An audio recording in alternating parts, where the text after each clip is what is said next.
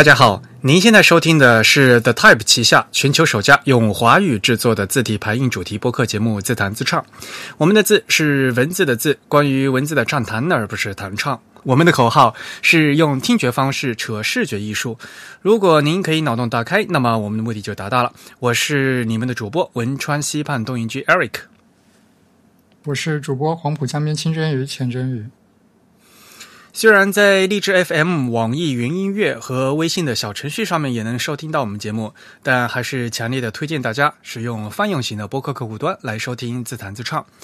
我们主站的地址是 thetype 点 com，欢迎大家与我们交流与反馈，推荐使用邮件的形式。我们的联络地址是 podcast at thetype 点 com，podcast 的拼写是 p o d c a s t，the type 的拼写是。T h e t y p e，我们邮件地址是 podcast at the type 点 com。如果你喜欢我们的自弹自唱呢，也欢迎加入我们的 type 的会员计划。我们的播客只有声音没有图像，但是如果您加入我们的 the type 的会员呢，每个月将收到我们精心制作的会员通讯。那有关会员的详情，请登录我们的网站的。Thetype 点 com slash members 啊，注意是一个复数的 s。那会员的费用呢是每个月的四英镑，差不多三十五人民币吧，给我们主播一杯咖啡的价格。好，今天呢是我们的第一百多少期啊？一百一十七期节目是吧？呃，这一期呢应该是我们猪年的最后一期了。那在节目开始之前呢，先跟大家分享一条新闻，哎，其实是一个预告啦。大家熟知的国际字体协会 A Type I，A Type I 呢，他们将举办一场这个 Working Seminars 啊，就是叫叫什么工作讲座是吧？学习讲座，呃，但是呢，地点呢是在法国北部的亚眠。阿米昂啊，不知道大家知道不知道 阿米昂这个地方？其实，呃，从巴黎坐车过去也就七十分钟左右啊，挺挺近的。那地点呢是就在亚眠的设计艺术高等学校，时间呢是二月六号到七号啊，两天，两天呢有免费的课程，然后呢有免费的午餐啊，还有呃有一顿晚饭也是免费的，但是呢就是需要提前报名。那很多同学就想：“哎呀，我怎么可能去法国呢？没有时间呢。”那也没有关系，因为就这整个到时候这个工作讲呃这讲座呢，最后呢还会放到这 YouTube 上去，所以呢大家可以到时候呢呃稍完呃稍安勿躁啊，到时候会全部呃放到 A Type I 官方的那个 YouTube 的频道上面去。我们到时候也会和大家更新啊，里面到底有一些。讲了有些什么有趣的内容，嗯，亚棉的那个艺术设计艺术高等学校，其实他们对这个字体排印还是有非常重视的啊。然后他们这次有就有相关的博士生啊，也会参加这一次的讨论。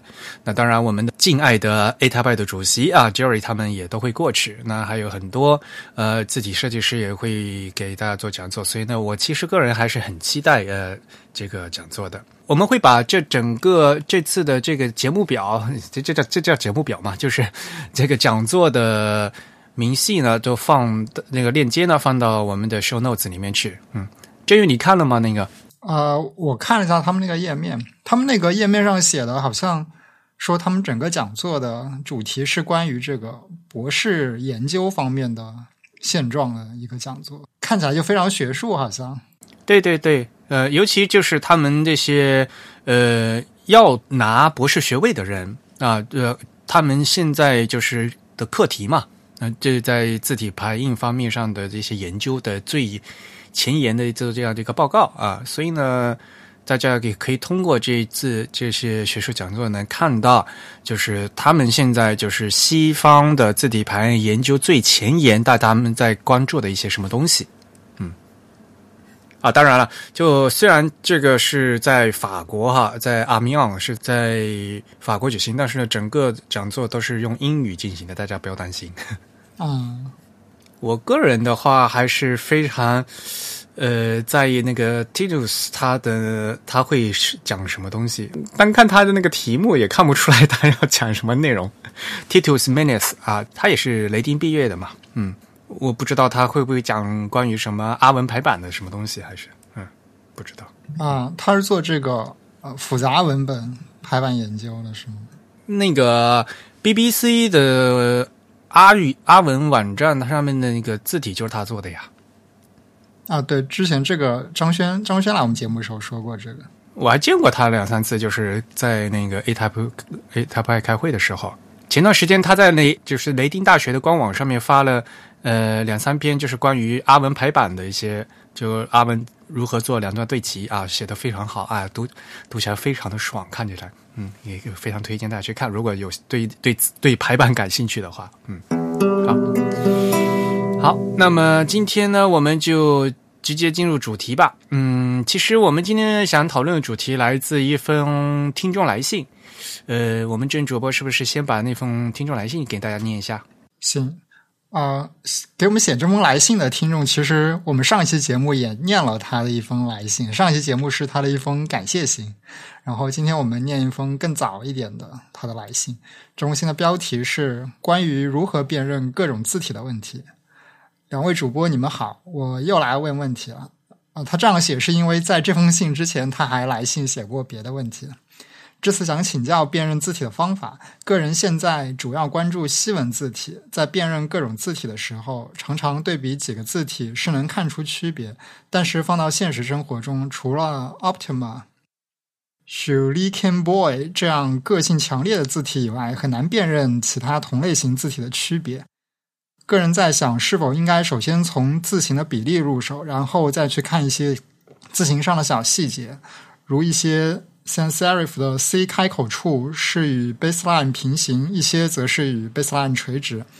但是这个辨认方法存在一些问题，比如很多字体有 condensed 这样子这样的变化，那么字形的比例就变得无法确定了。还是说这样也只能大量记忆呢？望回复，祝节目越办越好。他的落款是红豆山人。其实这名主播们后来就马上就给他回了一封信，是吧？啊，对，呃，当然我我给他回的这个信的内容很难说是一个辨认字体的方法。呃，简单来说，我跟他大致的描述了一下对一个字体如何进行分类，一一个比较系统化的进行分类，然后通过这个分类去辨识这个字体方法。我觉得这个我们可以在后面节目里更详细的来说一说。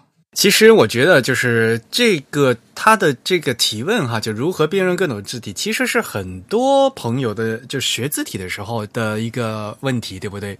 而且呢，好像有一个民间传说，就感觉好像我们这些做字体的都是，呃，叫什么人肉字体辨认机，好像 拿这个东西就拿出一个字就知道，哎，这是什么字体？我说，对我当然对我来讲是不可能的，我不是人肉字体辨认机，但是的确有那样的人。很厉害，但是话说回来，就是呃，问题是你真的要辨认那么多字体吗？因为也是这个世界上，实际实际上字体真的是非常非常多啊。还有呢，就是你为什么想知道那是什么字体？对吧？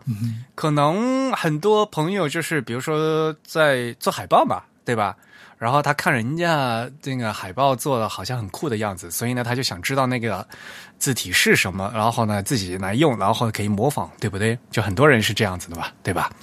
其实说实话，在如果你是这样想的话，就是辨认字体只是其中的一一小步，其实更大的重要性是你要看到人家海报上是怎么用的，就是怎么排版的问题啊。这不单单是你认一个字体就能解决的问题。啊，排版是很重要的，对，就像，哎，就这个例子，其实说都已经说烂了的，对吧？就是小林张先生一直都在讲座和他的书里也讲嘛，比如说那个，呃，路易威登嘛，对不对？路易威登他其实用的那个字体，就是大家每台 Mac 电脑面都有的字体，就是那个 Futura 嘛，嗯，所以呢，你啊，你知道哦哦，那个是 Futura 了，但是如果你不会用啊，你如果你不知道啊，它。在全部大写的时候要拉大字距的话，你不会这样用的话，你还是做不出像路易威登那么高大上的那个 logo，对不对？啊，所以呢，呃，今天我们后面是要跟大家讲什么辨认字体，但是呢，我还一个前提就是说，呃，大家要辨认字体，但是呢，更多的还是要知道要怎么排，呃，排其实是更重要的。那好，其实啊，字体啊，的确是太多。大家知道西文字体有多少多，有多少种吗？这个应该很难统计。现在不有好多那种网站嘛？像比如说那个 MyFonts。对吧？myfonts 点 com，他就说，因为这个也看你怎么算了。如果就现在大家知道很有很多这个字体是有那个 family 的嘛，就是有一个字体家族的。嗯，如果你不按家族算，就是就把一个家族里面也拆开啊，比如说一个家族里面它有罗马正体，有意大利斜体，你全部单成分别单成一个字体算的话，像 myfonts 里面它就有十三万款字。啊，对它那个搜索框上面的那个提示语，就说搜索超过十三万款字体。对呀，对呀，就是它，嗯，就有十三万款字。然后呢，呃，如果是家族的话，就是有三万四千多吧。就是如果你要这样算的话，这还单纯是这个 MyFonts 一个网站上面有的。所以，像有些人的话，他可能就大概估计，如果在在全世界这种各种各样的，还有很多人做一些免费字体啊，乱七八糟的，嗯，超过二十万款，可能肯定是没问题的。所以反过来就说，你要去认识这么多的字体是不可能的事情。话说回来，而且对于一般人来讲也没有必要。嗯哼，这因为西文字体的绝对数量是太多了啊，当然。造成这么多字体呢，也有它的原因啊，因为大家也知道嘛，我们经常说这个字体技术是一直都在更新的。在很久很久以前，我们是用金属活字嘛，然后后面又有了照牌的字，然后又有现在有电脑的数码的字，那往往呢，很多很就本来一款字一款金属字。它被翻刻成照牌的字，或者后来又被翻刻成数码的字，所以同样一款字，它就有好多版本。嗯，然后不同版本呢，在不同的时间又又被不同的人复刻，所以呢，就会发生很多很多的变体。嗯，因此呢，这个本身这个字体就很复杂。现在呢，说实话，有了电脑的这样一个工具以后，造字本身也是变得非常简单。以前像字体设计师，这是一个不为人知的行业，对不对？大家都不知道哦，原来我们看的字后面是一个字一个字都是字体设计师做的。那现在呢，其实有了电脑以后。像大家常用的，比如说 FontLab，可能还是比较贵的。那这像大家现现现在最流行的，像 Glyphs 这些软件都非常容易获取。那么一般人就是非专业的字体设计师，现在也逐渐的开始自己也能做字了啊。嗯，这样呢就变成做这个字体的绝对数就越来越多了。嗯，字现在呢。一个最典型的一个例子就是造的字越来越多，我的名字越来越难起，因为你不能和现有的字重名。其实也有重名的啊，对啊。然后现在，呃，是你想几十万了，对，就不可能不重名了。所以很多很多企业到现在的干脆就放弃治疗了，我就干脆重名了。一个最典型的就是大家知道苹果的那个，呃，苹果现在他们的那个名字叫 San Francisco，对不对？可是，苹果公司它自己在八十年代，当时 Macintosh 的时候，就有一款字叫 San Francisco，而且是完全不一样的一款字，对不对？原来那款老的那个 San Francisco 是那个那像那个呃，就是拼贴的那种，对吧？比较偏美术字风格。所以说，现在这个名字越来越难起。其实，在从另外一个侧面呢，也说明就是现在这个字特别特别多，嗯。哎，这话说回来，这个字特别特别多，你要去辨认的非常非常难。刚才说了，有很多复刻啊，会造成这个难版本呢之间呢会有微小的差异，会让你变得很难认。还有啊，其实是有一种定制，因为现在大家知道各个品牌都在做定制，对不对？那么这种定制呢，有有很多种方法，一种方法就是。就是字体厂商现成拿你拿一个字库，拿一个现成字库去用。第二种方法就是做一些微创新，对吧？我把它一个一些细节改一改，哎，就拿给你用。嗯，这在西文呃字体设计的时候呢是非常常见的啊。比如说一一家超市吧，他自己要做一个品牌字体。他觉得那款字体这个氛围很好，但是呢，又觉得要稍微修改一下再去做啊。然后，那他找到原来这款字的这个字体公司呢，帮他做，呃，就帮他经过微创新以后，变成他们家定制的产品。这无意中啊，又增加了这个字体的绝对量啊。还有一些就是我一开始看看起来像是抄袭的东西了，就长得几乎都是一模一样的嘛，对吧？这样的话就是会客观造成这种辨认的难度。一个最有名的，其实对吧，也是像咱们的 Type，当年还叫 Type is Beautiful，对吧？翻到十几年前，咱们的第一篇文章就是。在讲 Arial 和 Helvetica 的区别嘛，对吧？但是教大家怎么辨认。对，大家其实如果知道字体史的话，就是因为首先是有 Helvetica 的，呃，微软呢就是他不想买 Helvetica，所以呢他就委托蒙纳，他其实就是特别露骨的，就就直接跟蒙纳说：“你帮我做一款。”做一款山寨的 Helvetica，我的要求是，就长得要和 Helvetica 一样，而且呢，呃，就最关键的是字形要类似，然后呢字距要一样。这样的话，换成新字体的话，它个把排版啊不会发生变化。嗯。大家也知道嘛，就是在西文字体里面，嗯，像小林张先生在那个西文字体那本书里面也说过了嘛，在做完在做字体的时候，单单画这个 glyphs 啊，只是完成了一半的工作，另外一半工作是要做这那个间距调整的。所以呢，单单看这个字形长得一样的，嗯，是一部分，那个字的间距到底像不像是评判这两款字。到底是不是抄袭的一个非常要重要的指标？而当年微软让那个蒙娜去做这个 Arial 的，他的一个要求就是他要，呃，你这个要把我这个字句做的跟 Helvetica 一模一样，这样的保证 Arial 排出来的东西跟那个 Helvetica 那个版面是一样的，要不然的话字句不一样的话，到时候它这个就会排出来的文章就会就就会错开来了嘛。嗯，所以呢，当年从微软这个。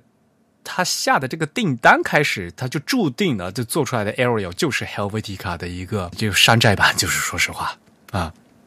当然了，因为就是仿制品嘛，不不不可能做的一模一样，所以呢，蒙娜也不得不在一些字母上面做一些处理，然后让让这两款字看起来是不一样，因为就强调这是两款不同的字嘛。那比如说，这个大家都很清楚了，像什么大写大写字母 R 的那个腿儿，对吧？是弯的还是直的，对吧？还有大写字母 G 的那个尾巴是切掉还是立起来的，对不对？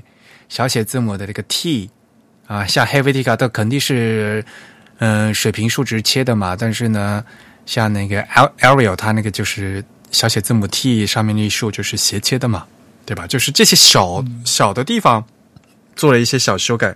但是呢，基本上那个字句呢都是一模一样的。嗯，当年微软就是就是想做一套山寨字体，像这样的东西很多了。大家也知道，比如说我们经常讲的那个呃弗鲁提格先生，对吧？弗鲁提格先生的代表作品就是弗鲁提格弗嗯弗鲁提格这款字。那弗鲁提格这款字，跟这个在如果在字体史史上来的话，它是非常有名的，所谓的人文主义的无衬线体嘛。而且呢，他非常易认，对吧？也是给那个巴黎戴高戴高乐机场做的导视字体，一开始是这样子的。但是后来呢，呃，人文主义的无衬线体最有名的，其实可能大家知道是 Miliard，因为它是阿杜比做的。然后其实 Miliard 和 Frutica 长得非常非常像。几乎是一样。有一呃，有一个，比如说呃，比较好辨认的地方，就是 Frutica 那小写字母 i 的那一点是方的，但是 Miria 的小写字母 i 那一点是圆的，这是一个最大的区别，最好认的一个区别。然后当然其他也有了，比如说大写字母 m 啊，这个角是是敞开的还是直的啊？这这这有区别，但是就整体效果排起来是非常非常像这两款字啊。嗯，但还有像抄袭的，像那个当年那个查普夫先生还还闹抄，呃，查普夫先生他设计的那款 Panadino，嗯，又是微软，微软当时还让那那蒙娜去做了一款完全抄袭版，叫 Book Antiqua。可能 Book Antiqua 这款字大家反而更多人知道，因为当年那个 Office 和那个 Windows 九八里面就有这款字，就完全是抄袭的，是一模一样的啊，就导致那个 Panadino。的设计就是查普夫先生嘛，就直接抗议啊！一九九三年在那个 A Type A Type I 上面，那个微软向所有这与会者免费发那个传单啊，就是啊，我的新嗯新款字 Book Antiqua 啊的查普夫先生直直接抗议的，嗯，说实话呀，西文也那个他们的那个 font 字也比较少嘛。对吧？所以呢，当一款字很流行的话，诶，我可以模仿的做。以前呢，而且金属活字它可以倒模倒模子嘛，签字再可以倒成字模，然后字模又可以做签字，可以倒来倒去。所以呢，其实，在很久很久以前，当呃所谓的这个知识产权并没有那么复严格的时候，其实很多这种。说所谓的抄袭或者盗版，其实是很多的啊。现在的话就没那么多了啊。现在大家对这个意识啊都是很强了啊。所以呢，现在呢，其实厂家如果做的话，他可能会不可能完全抄袭啊，但是他总会修改一点点啊，这样子。嗯，那么越是这样的话，对于我们用户来讲的话，就是越要注意这些东西有什么样的区别，然后。如果你再学一点这稍微这个这个字体的历史的话啊，你就可能会知道啊，哪些是山寨的，哪些是被山寨的，哪些是本家，对吧？哪些呢是后面生出来的，对吧？这样的话就可以知道，嗯。所以呢，如果问，嗯，就要怎么样来？认更多、辨认更多的字的话，其实有解只有一个方法，就是多看。就其实我们现在刚刚 Eric 给我们总结了非常多，举了非常多的例子。其实我们可以看到。现状的话，我们是面对着一个呃不可能被人这样子的记忆来全部记下来的字体的数量。就我们面对的这个字体的总量已经超过了我们可能记忆的这个可能性。那么我们知道，我们要辨认两样东西，那么前提是我们必须要记得住它们。如果我们连记都记不住它们，或者说我们根本就不知道它们的存在，那么。我们根本就不可能去谈是否可以区分它们，所以我们现在面临的现状就是说，我们面对的这个要被辨认的这个呃对象的整个总体的量已经超过了我们可以去记忆、我们可以去完全认识它们的这样一个可能性。所以在这一点上，其实呃，我们说如果辨辨别任何任意的两个字体，事实上已经是一个不可能的事情了。那么接下来就是说，我们其实呃，通过刚才的一些。呃，例子我们可以看到，有很多字体，其实我们本质上可以认为它们是相同的字体。比如说，它们可能这个来源于一些版本上的区别，比如说是因为技术的更替导致了它们的版本有一些分化，还有一些可能是来自于一些抄袭或者是盗版的这样子一些结果。另外，我们知道现在很流行的一些这个复刻字体的设计手法，它其实也是寻找到了一个可能是这个。版权非常非常老，我们甚至可能说是没有版权嘛，就是就找到一些非常老的一些金属活字，作为一个蓝本来进行复刻。那这样的字体，其实他们在很多的无论是特征上，还是呃从这根本的字体骨架以及他们的一些比例啊，以及我们辨别一个字体是否是一个独立字体的一些根本特征上，其实他们是呃并没有非常大的区别。在这种基础上，其实我们已经可以认为这些字体就是同一个字体。因为我们今天已经面对的这个字体的数量是非常非常多的，所以如果我们今天还要去谈怎么样去辨认字体，怎么样去呃认识这个字体是什么，我感觉这个其实就好像我们面对这样一个问题：，就我们今天如果走在一个路上，或者走到一个公园里面，我们看见一株花或者看见一棵树，我们能不能辨别出来这个植物它是什么样的植物？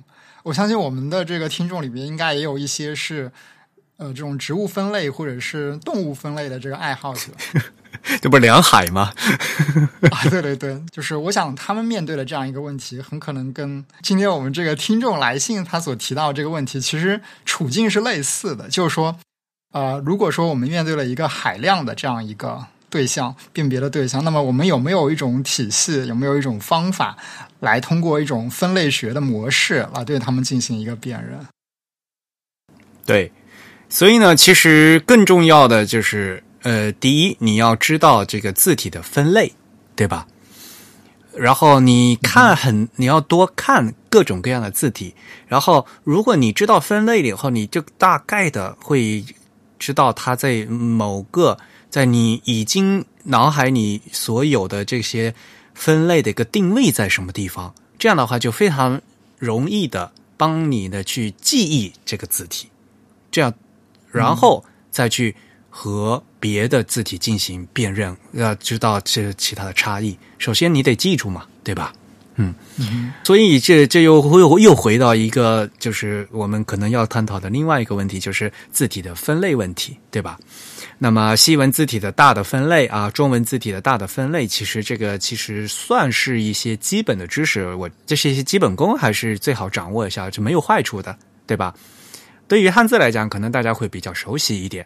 对吧？呃，就比如说汉字的印刷字体呢，其实是四呃是四大类啊，就是宋黑仿楷嘛，对吧？宋体、黑体、仿宋、楷体，然后其他的就是各种各样的标题字了，对吧？那在书法上的分类呢，比如说你是可能是隶书，对不对？可能是楷书、行书、草书，对不对？啊，有了这些大概的呃这个分类的以后。那你看，再看到一个新的东西，你就可以把这个新的东西放到这个分类的坐标的什么地方？嗯，那在刚才说的是中文，那么西文的呢？在西文最基础的，我们知道，呃，最基础的叫在衬线体和无衬线体，对吧？这个有是最基本的两大类。那在除此之外呢，还有很多的个什么手写体，对不对？script 啊。还有其他的，还有等宽字，这些都是最嗯后面的技术才形成的。那么在衬线体里面呢，可能就是会有一些什么呃 old style 啊旧体字，对吧？可能呢会有 modern 的现代体，对吧？在 old 在旧体和现现代体之间，可能还有过渡体。嗯，像这个呢，就比如说呢，是我们在。说说衬线体经常会遇到的分类，那么这无衬线体呢？可能我们也可能会讲，比如说是最最老的那个是叫 grotesque，对吧？就是怪异体嘛。嗯。然后后面有新怪异体 neo grotesque，像比如说我们常见的那个 Helvetica 啊，就是这个新怪异体呃这一类的。然后后面还有人文主义体的，对吧？人文主义刚才说的嘛 f r u t i c 像这样就是人文主义的，对吧？然后刚才还说的有几何形的无衬线体，对吧？嗯，无衬线体的历史呢是相对来讲是比较呃晚近的啊啊，当然了，还有刚才说还有粗衬线体 slab 啊 slab，嗯，像这些东西的话，你知道大概的分类了以后，那你再看到一个新的字体的时候啊，你就可以把这新的字体放到刚才说的这某个坐标，根据这个坐标。你给它放进去，然后和已有的你认识的这些字进行对比，这样的话，相对来讲，你就可能就更容易的记住这个新的字。嗯，当然了，这个这分类其实有很多种方法，分类也有，嗯，也不一定是死的，对吧？像这位朋友，他在邮件里也说嘛，Optima，对吧？Optima 这款字，其实在当时分类的时候，这个到底是分成无衬线体还是分成衬线体，当时还是有这个争论的，对不对？嗯，但是明显它的特征很，嗯，它的特征很明显啊，那反而的它就是这这一类比较容易记住，这这也挺好的啊。我觉得就是说，学这个字体分类呢，这肯定呢是其实是日嗯学字体的一个一些基本常识，知道的话肯定是没有坏处的。然后，如果你对字体会更感兴趣的话啊，那可能呃你可能会学一些字体的这个呃历史的知识啊，按年代分啊，或者呢，呃，如果真正的是要工作是平面设计师的话的话，你可能还要跟要知道这是厂商，对不对？他啊，这可能是蒙娜家的字，这这个是以前 Ninotype 家的字啊。像在历史上呢，美国像还有什么 ITC 嘛，对不对？ITC 加他们家出的字，还是那个风格很明显嘛，对吧？嗯，像这些东西的话，可能如果你要懂，嗯嗯，你想想继续挖掘的话，那跟那这些的确是要多看一些历史，呃。嗯，字体相关的知识，学习一些历史的东西。但是呢，基本上来讲的话，呃，如果你要学字体的这辨认字体的话，你得记。那这记，你要前提你要多看，看了以后呢，你还要会把你新看到的东西和你原有的东西进行类比。这样的话呢，才能更容易的记住和辨别。嗯嗯。不过实际上我们。面对这个字体分类，还是存在着非常大的一个困境的。因为如果我们类比这个植物或者是这个生物界的分类，我们知道生物界有有这样一门关于分类的学科嘛，对吧？这个英文应该叫 taxonomy 是吧？这个分类学现在所用的这个分类学，基本上是基于这个应该是瑞典的这个生物学家吧，是吧？林林奈所建立的林奈分类法。对，林奈分类法所构建起来的一个分类学，对，而且这个分类学它非常重要的一点是，它还建立了一套命名体系，就是通过这个拉丁文的双两两个单词来对一个嗯植物或者是动物进行对进行命名的这样一个命名体系。但是我们回过头来看这个字体，事实上字体。字体的这个领域并没有一套像林奈这个分类学如此权威的一套分类学，而且也没有像林奈这个分类法那么全面以及呃如此系统和科学化的这样一个分类法，更别说这个字体的命名了。我们知道字体命名，我们刚刚也谈了，字体命名是一个非常随意、非常。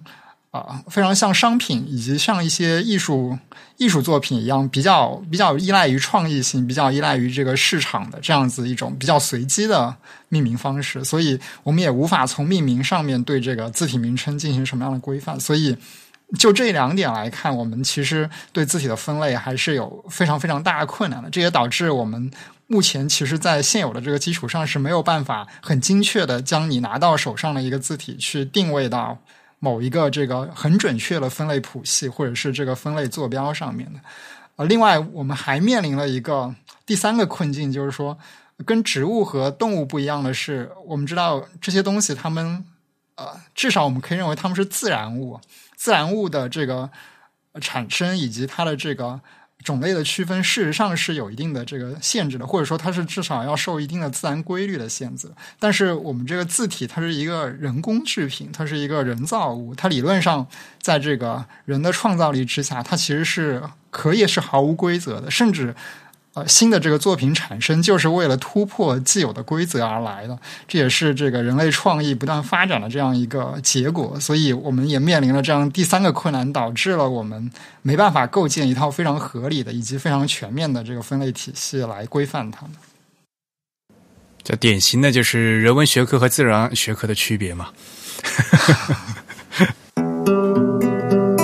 就是因为有各种各样历史特别复杂的问题，所以呢，当你看这个名字的时候，有时候会为你提供方便，但是有时候反而会给你放烟雾弹，让你越搞越搞越混乱啊！就很典型的，像咱们以前节目说过那个 Garamond 的事情嘛，对吧？加拉蒙。嗯，这个加拉蒙各种各样的加拉蒙，因为它当年是如此之流行，以至于加拉蒙在很大一段时间，它曾嗯，它曾经成为了衬线体的一个代名词。所以呢，像刚才就是说，ITC 的加拉蒙，这个简直就是个就跟加拉蒙一点关系都没有啊！这风格呀，这这在那个风格和类别和这个刚才说的那个类别上，完全是就跟原来呃加拉蒙老本家都不一样。嗯，然后。后面刚才又说的，由由于有复刻的问题，不同厂家拿了不同的版本的问题，所以可能，呃，像阿杜比他们某个版本的阿加拉蒙，他其实并不是拿的加拉蒙当时的字，他拿的是其他 其他人这个刻的字来来做，所以叫加拉蒙的字体不一定就是加拉蒙从加拉蒙的那个签字复刻的啊，所以会搞得乱七八糟。嗯，不过反过来讲呢，像刚才说的，我们就是啊，那今天我们就把叫。加拉蒙东西都拿过来做做个比较，然后呢，通过就没有对比就没有伤害嘛，对吧？通过这种对比呢，来看看各家到底他们这个是什么样的一个状况，对不对？嗯，这个通通过对比呢，其实是一个很好这个学习的一个手段，倒是真的。嗯，对，所以有的时候辨认字体反而更像是某种文献文献版本考据的这样一个过程。是的，嗯，尤其是越大的那个字体啊，像什么加拉蒙啊，然后加拉蒙那期哈，嗯，大家我非常推荐大家再回去给再听一下，我其实在前面前面讲过。那像什么卡斯隆啊，卡斯隆也是非常非常复杂，嗯有各种各样的版本的卡斯隆。嗯，像越是这种呃历史比较长的字体呢，然后各各这个厂家都出过自己的版本的字呢，就是又越复杂，往往。他们，有时候复刻的一个相对来讲，那个比较区别就非常非常的小啊。另外一点就是，还是要希望大家多看嘛。那到底看什么？这些其实是很重要、很重要的。因为可能对于初学的朋友来讲呢，就是就看不知道他看什么啊。那么我们在讲。在区别两款字的时候呢，我们首先要看它的那个字母的造型。第二呢，你要看它排版的效果啊。嗯，看字母造型的话，可能大家会比较容易理解。就像刚才我说的嘛，嗯，你区别这个 Media 的和 fruitiga 一个最大的区别就是看那个小写字母 I 上面的点是圆的还是方的。对吧？这个看字看造型是比较呃容易嗯非常容易理解的区别两款字嗯，然后呢，当然了，也有一些都市传说了，说有一些字呢是比非常典型的，所以呢会拿出来看。比如说英文的话，就可以看小写字母 G 啊，因为小写字母 G 的各种这个曲线曲线，还有它上面有个耳朵，对吧？然后它是一层的还是两层的，对不对？像看西文字母 G，呃，会比较能够体现这款字的特点啊。然后，比如很典型的，像汉字有永字八法嘛，对不对？所以呢，如果你看汉字的话，可能呃点横竖撇捺捺折嘛，对吧？所以呢，就是看永字的永字八法，那像汉字你写个永。就可以看出这款字它的一些特征，笔画上的特征，对吧？那同样的日文假名的话，很多人其实也有这样的技巧。很多日本人习惯会去看那个日文假名的“那”，那这样的话呢，就能看出这款字。就是说，呃，如因为一套字体里面你有很多很多的字形，那么可能可以挑一些非常具有代表性的字形，一看就能。看出来这款字的一些特点，嗯，像西文他们那些那个排版样章，经常像有些人他就就非常去打个字，就是比如说就喜欢特别打那个汉堡包那个字嘛，hamburger。为什么 hamburger 的话，大写字母的 H 对吧？然后小写字母 G 啊，然后小写字母 A。啊，是怎么样的？然后个这样的排版一排出来，就很容，就非常容易体现这个一款字的特征啊。就说，就有看这个造型。当然，这些东西的话，之所以说是都市传说，就是因为这个东西的话，也并不是绝对的啊，也并并不是说这个二十六个字母里面一定这个小写字母 G 就比其他所有的字母就就更具有特征。这 其实还是要看字体的。啊，当然，的确，你要是无衬线的话，你拿一个字小写字母 L，就让我出来认这是哪款字，我肯定是看不出来的，就因为就是一条杠嘛，对吧？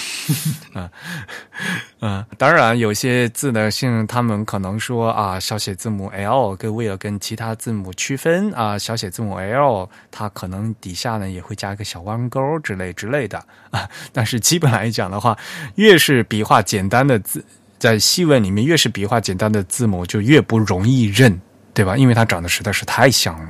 对吧？那的确，那从这样相对来讲的话，像小写字母 G 这样，又有耳朵，又有圈，对吧？又有笔画，又有一层又两层的这样的的话，它可能更容易体现这款字，因为它的那个区别要素会多一些。然后呢，就是看一些，就刚才说的是特征字啊，就一嗯嗯一一套字体的特征字，还有一些特征笔画。啊，特征笔画，像比如说西文里面的那个 F，对吧？尤其是意大利斜体那个 F，那当然那那一一长条吧，对不对？这可能呢，就是相对来讲比其他字母呢会非非常有特点，可能呢就就更容易记。那还有比如说像大写字母的 Q，因为大写字母 Q 有一条很长很长的尾巴，那么。各个字体，它们那个尾巴是长得是怎么样的？是拖的特别长的，还是中间切掉的？是往下垂的，还是中间有从中间那个 O 里面那个搭一个钩出来的？有各种各样的写法。那你看，通过这样的呃特征的笔画呢，也可能啊，就是相对来讲比较容易记住这款字的造型。像我们前段时间节目不是跟大家介绍巴斯克维尔了吗？对吧？Baskerville 的大写字母 Q 的话，就是一个非常非常可爱的一大一大条狐狸尾巴。嗯，这个的话，可能就是大对大家平时看的话呢，会会有一些帮助。这是第一点，就是看造型。嗯，另外一点就是还是刚才我说的，要看排版的效果，因为你单纯去看，越往细节看，其实是越看不出东西来的。啊，呃就是像你会有，大家也会有这样的那个经验嘛？就一个字嘛，你越看就越不像字嘛，就是叫什么格式塔崩坏是吗？那个东西，心理学的一个，对吧？你越看一个字，越看越越看，一直一直认看，就觉得这这个字就不像字了。所以呢，像西文也是一样的，像一些笔画非常简单的字嘛，刚才说小写字母 L 对吧？像那个时候小写字母 I 嘛，就是几乎都大家都是一竖一点，一竖一点，你单。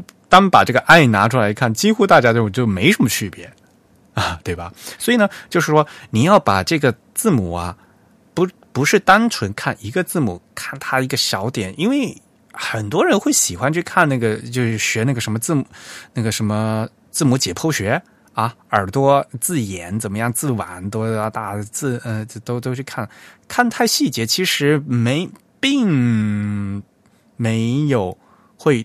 对这个辨认字体有很多的帮助，因为太细节了。平时时候，你如果不是看海报放成大字的话，你看不到那些细节的啊。更多的时候啊，大家应该看它排成单词的样子。实际的单词，我如果看那个一个新闻样章，我特别讨厌看那个 A B C D E F，就是按这个字母顺序排列，我是特别讨厌的啊。我宁愿它排成那什么，排成那个假文。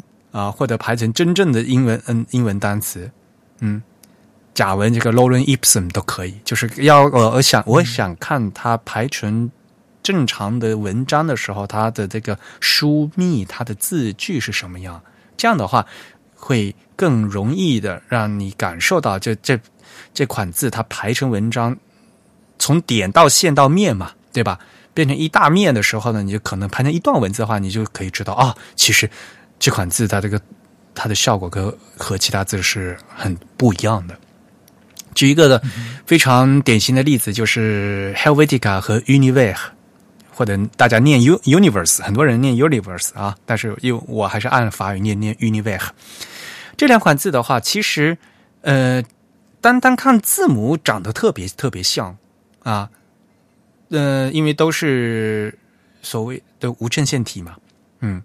的，而且都是六十年代后面做的，这长单看字母长得特别像，但是这两款字排出来的文章，你只要排一行或者排成一段的话，明显发现这两款字非常非常非常不一样，因为 Helvetica 它它其实它是为那个标题字用的，所以它的字句特别特别紧，而 Univer 啊 Universe 这款字呢，它当时就是相对来讲呢，就考虑到了易读性啊，排成长篇文章也非常容易读的这样的一个特性，所以呢，它的字句是相对来讲是非常的呃舒缓的。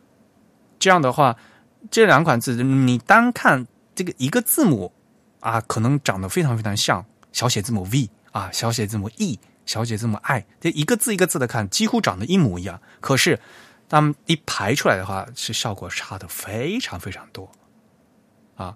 所以呢，呃，像一些排版字体的话，你还是要看它排成单词的样子啊，看它的词的形状，the word shape 啊，看词形。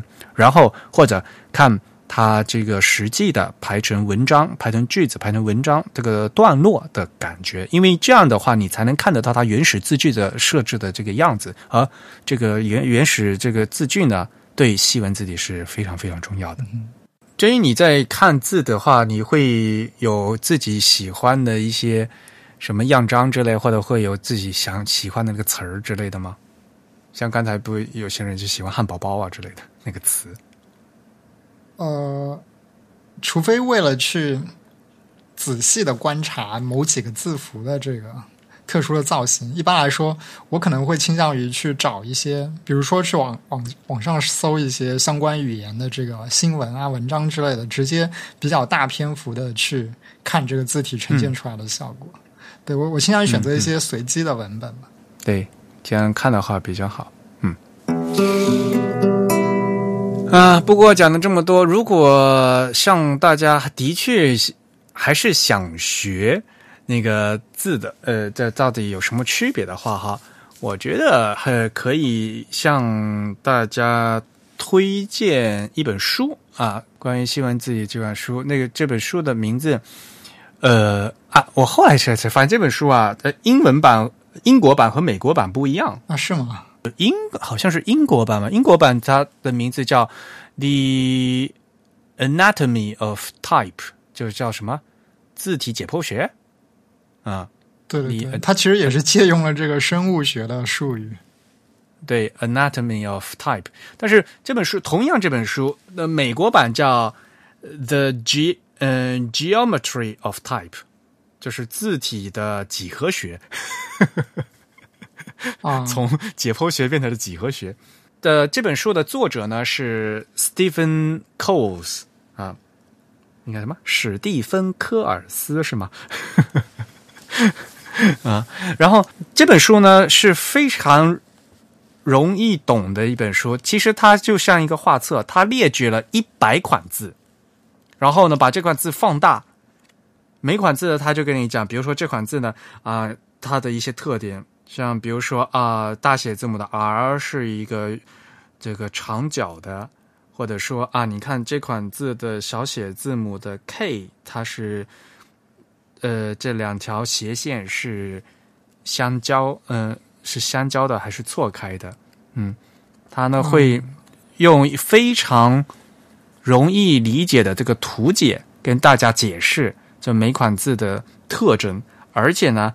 还有对相类似字体的一些比较，如果你想就学这个具体的哈，就是这个字内部一些细节的区别的话，我觉得这本是一个非常好的书。啊，就是一百款字。啊，精选了一百款字，然后呢就分别给大家展示有什么区别。这本书其实是挺老的，我觉得相对来讲挺老了吧，二零两，我看一下什么什么出，什么时候出的都。嗯，呃，二零一二年的出版的是这个美国版的，然后一三年出版了这个英国版的，改成了这个改了一个名字啊。对，它那个《The Anatomy of Type》是美国版的，然后美国版的是一二年的十十一月出版。对，然后后面这这款这 后面这本改名叫做《The Geometry of》。type，嗯，geometry，对，这这本是一三年在英国再版的，对对对，我所以我我手上的是英国版的《The Geometry of Type》，嗯，啊，这本书二零一二年一三年嘛，所以到现在也都七八年了吧，对吧？就去年底，就就就这一这一两个月啊，日文版已经出了，就是翻译的。啊啊，我好像还在 Twitter 上见过这个封面设计，跟跟这个美国版的好像非常像是吧？对对对，日文版的封面是从美国版，嗯，就跟美国版特别特别像，而且他们名字都改掉了，叫日文版就就直接叫什么，呃，叫呃叫什么西文字体一百款，啊，就把他这个标题给去掉，对对，把标题换了，对，这样这个翻译的时候，呃，翻翻译换标题是很正常的事情，但是这本书就非常容易懂。啊，你打开来看，随便随便翻一翻就就就能看，嗯嗯，就就能记啊。所以呢，如果大家对这个记这个字体的一些细节的话，那这本书还是比较推荐的。他最近好像还有了法语版，对对对。嗯，他他好久好久前就有法语版了啊，对他六年前就有法语版了。哦，是吧？这我倒不知道。对他那个官方网站，他有一个官方的网站，我们随随后可以把这个网站的地址放在 show notes 里，它里面。说他六年，他标了六年前出版了一个法语版本，这个法语版的这个封面也是一个蓝色的，但是跟这个两两个英语版的都不太一样，是另一个设计，而且标题也改了，叫做什么什么手册，应该是叫字体解剖学手册吧 Anatomy 越来越像一个什么医学和生物学。哈哈哈哈哈！好，法语是法语是那个 Pyramid 的那个公司出的 b i h a m i d 对，实实际上这本书的这个标题它非常的典型，嗯，大家可以尝试一下用这个英文标题，用这本书这个 The Anatomy of Type 这个标题去在 Google 里面搜，你可以搜出非常多的这个网页或者是网站，甚至就是跟这个标题名字差不多的这个页面，它讲的就是。将这个，尤其是西文字体做一个非常细化的分解，标注出它每一个部件叫什么名称，然后它们在一些典型的字体种类中，它有一些什么样的这个图形方面的特征。大家可以搜到非常多相关的资料。解剖学嘛，就是把一款字大卸八块儿，对吧？然后呢，就又刚我刚刚刚才我说的嘛，就是越分越细嘛，嗯。所以，对对对，还是那句话，呃，我跟大家推荐这本书。但是呢，就是你对这个细节感兴趣的，尤其字体设计师要看这个东西，因为你做字的时候你要做细，要看细节啊。但是对于一般要用字的人的话呢，就其实没有必要看这么细。说实话，啊，我刚才说的嘛，你除了叫在一一个角度是微观的嘛。另外角度，你要从宏观的，你你要要让不要看一个字母，你要看一个单词、一句话、一个段落啊，这样的话呢，更容易看这一个这个字体的长什么样子。嗯，这点更重要。不过，它其实有有一个比较重要的作用，就是嗯，它为我们提供了一个比较详尽的。可以说是术语表这样的东西吧。其实很多这个字体大的厂商，他们自己也会做一个类似的页面来标注出，呃，特别是西文字体，它会标注出某一些这个部件它的这个术语名称是什么，然后它指的是具体的这个呃字体上面的哪一块的这个曲线部分，它会这样子标注出来。呃，这个好处就是我们知道我们在。记忆或者在分辨一样东西的时候，如果我们知道它有一个确切的名称，我们会更容易的记住它，也会有更好的这个方式去管理相关的这个知识和信息。啊，它的这个术语表的好处呢，就是帮我们去整理这样一些东西，同时它也告诉我们，就是。这个字体的创作者，这个字体的设计师，他们是怎么样来理解一个图形层面的字体的分解的？这样子也有助于我们去理解他们在设计字体的时候会在哪一些啊这个图像的这个细节的程度，就是说将这个图像分解到什么样的程度去做一个具体的设计。因为我们知道这个字体设计，尤其是现代的这个字体设计方法，它其实并不是一个在一张白纸上空手画出一个字形来，它其实是将字体。比较科学化的分解成一些部件，然后来对他们做一些设计，或者是在某些部件上去参考一些比较经典的蓝本。那么我们怎么样来区分两个字体之间不同的地方，又或者怎么样去认识它们相同的地方？其实，如果我们能理解字体设计师是怎么样去认识那些字体的部件的，那么我们也能更快速的去定位到这样一些东西。因为这个东西的话，其实还是有术语的嘛。然后，对对对，而且呢，很关键就是你要去描述这个东西，也要用相对来讲比较专业的词。这个其实就像那个什么葡萄酒的品酒师嘛，对吧？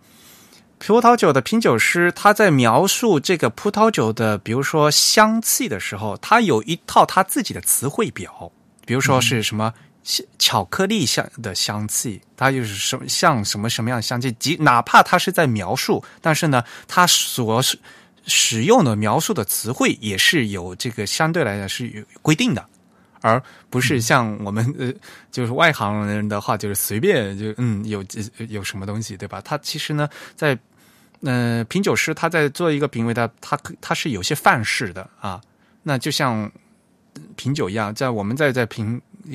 评看一个字体的时候呢，我们呢也可以相对看通过这本书，你可以知道啊，应该用这样的术语，然后呢用这样的描述方式来向他表达啊，像什么那个字耳弯的是像的什么样子的，对不对？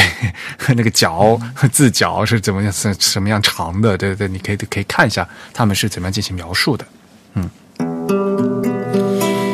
好吧，那其实再话再说回来，我们如果在辩论，嗯，在辨认这些字的话，其实现在的我们已经是电脑时代了嘛，我们可以叫人工智能来来认字嘛。其实现在这个是倒是最最方便的一个方法，难道不是吗？对对对，我们还是要借助一些更为先进的这个手段来识别它们，就好像其实现在也有。拍照识别植物的这样一些工具一样，我们也有拍照识别字体的工具。对的，对那个西文的话，其实其实相对来讲，哈最好用的，我平常平时用的还是那个 My Fonts 的那个工具，就是 What the font，就是这是啥字体？What the font 啊，就是那个 My Fonts 点 com，他们家也是比较早做这个。对对对对，所以呢，你只要拿一个图。你直接拍一个图，然后上传一下，然后它就马上它就会列出这个类似的字体，啊，嗯，这个识别率还是很高的，而且那个 MyFonts 它本身很数据库也是很大的，所以呢，这样的相对来讲的这个匹配对的机会也是很高的嘛，嗯。嗯，你用过吗？那个？啊，我只用过他们这个网页版的，但他们其实还有这个 App 版，就是这手机手机 App 有 iOS 和 Android 应该都是有的。大家有兴趣可以去尝试一下。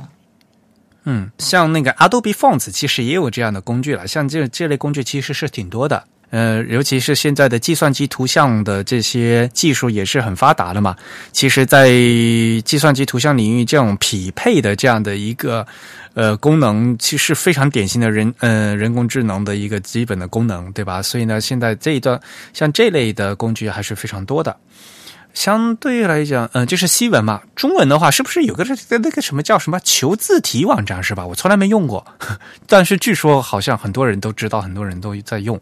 啊，对，应该应该有几个，有几个类似的网站，就是也是类似的方式，就是上传一张图片，然后它可以识别，帮你去查找相应的字体。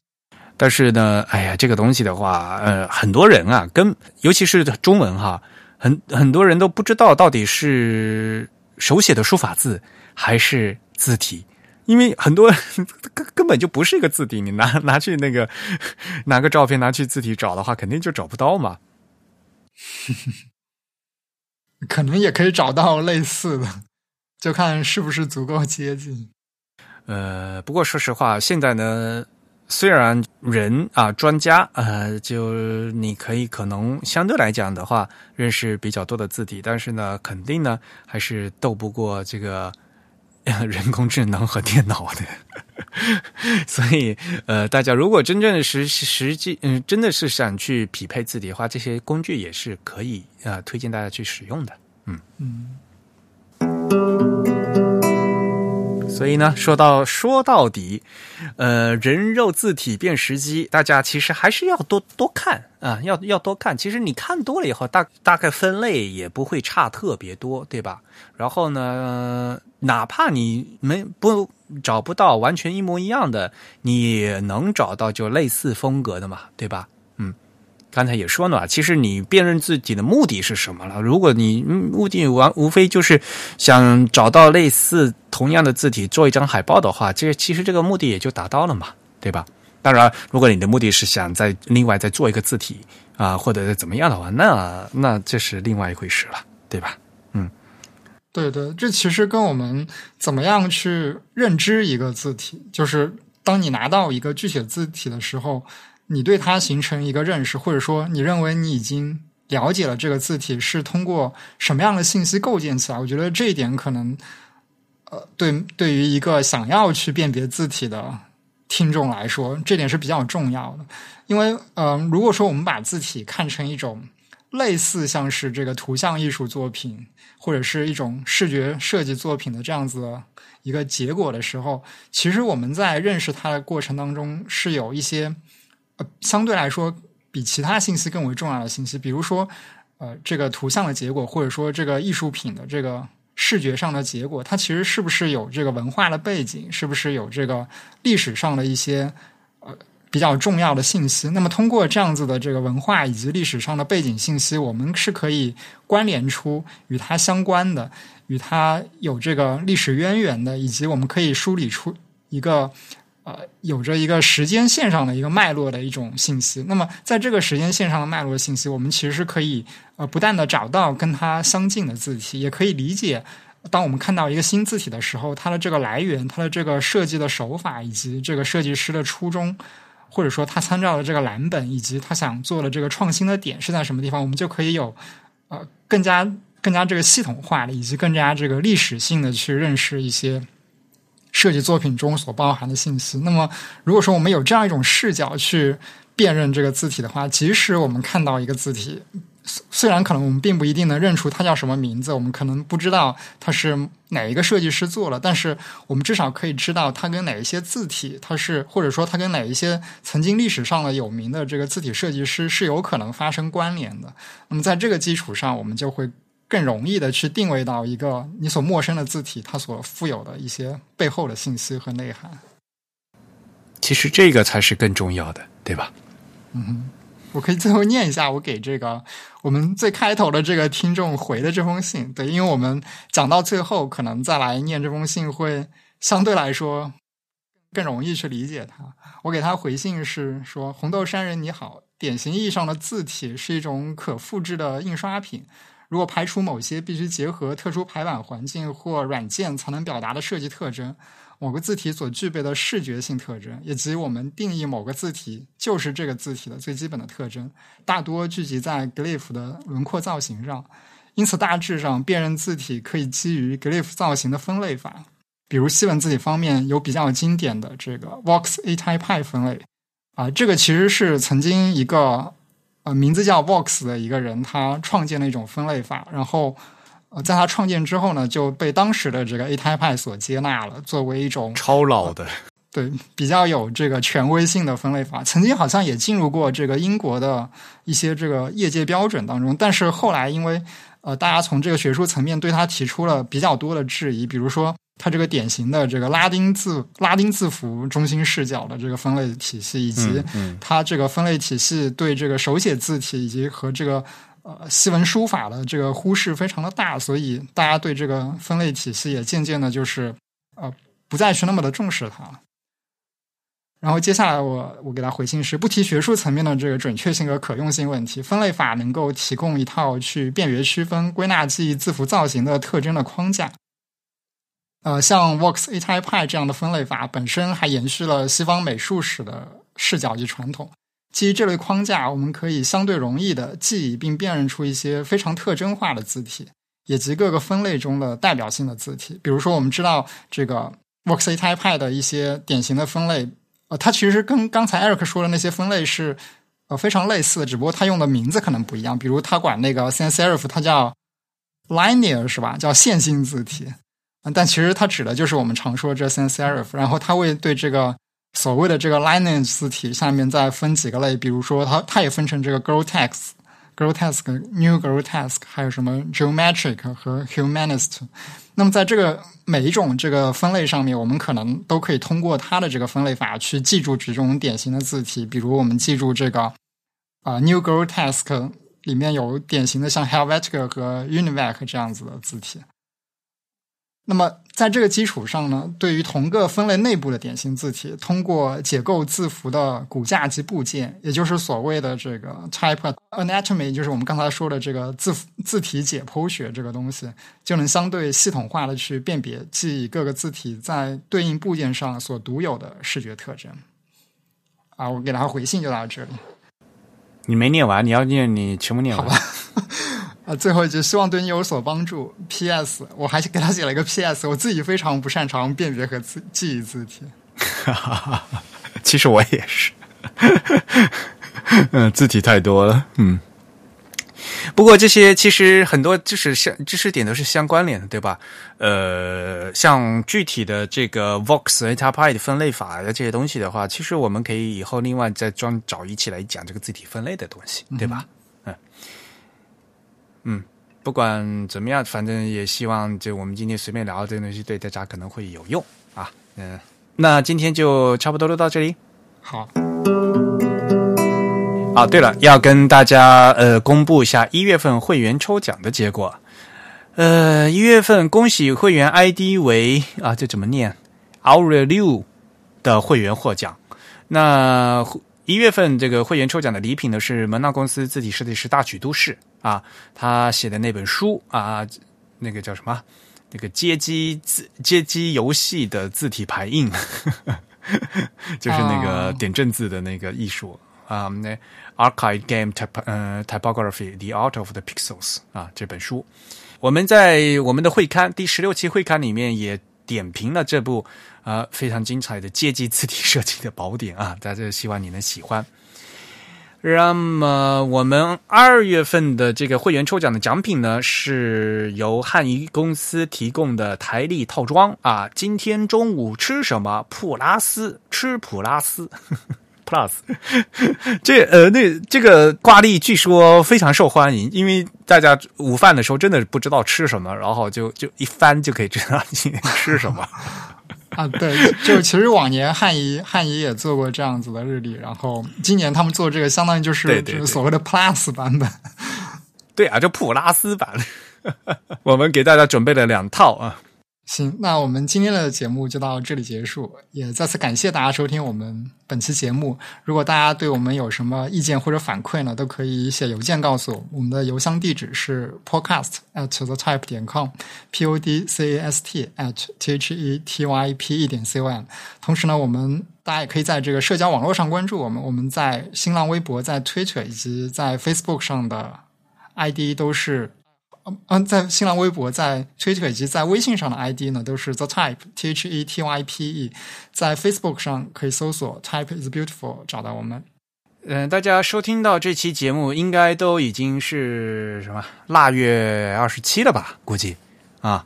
那么我们在这里呢，也提前给大家拜年了，祝大家春节快乐，鼠年吉祥。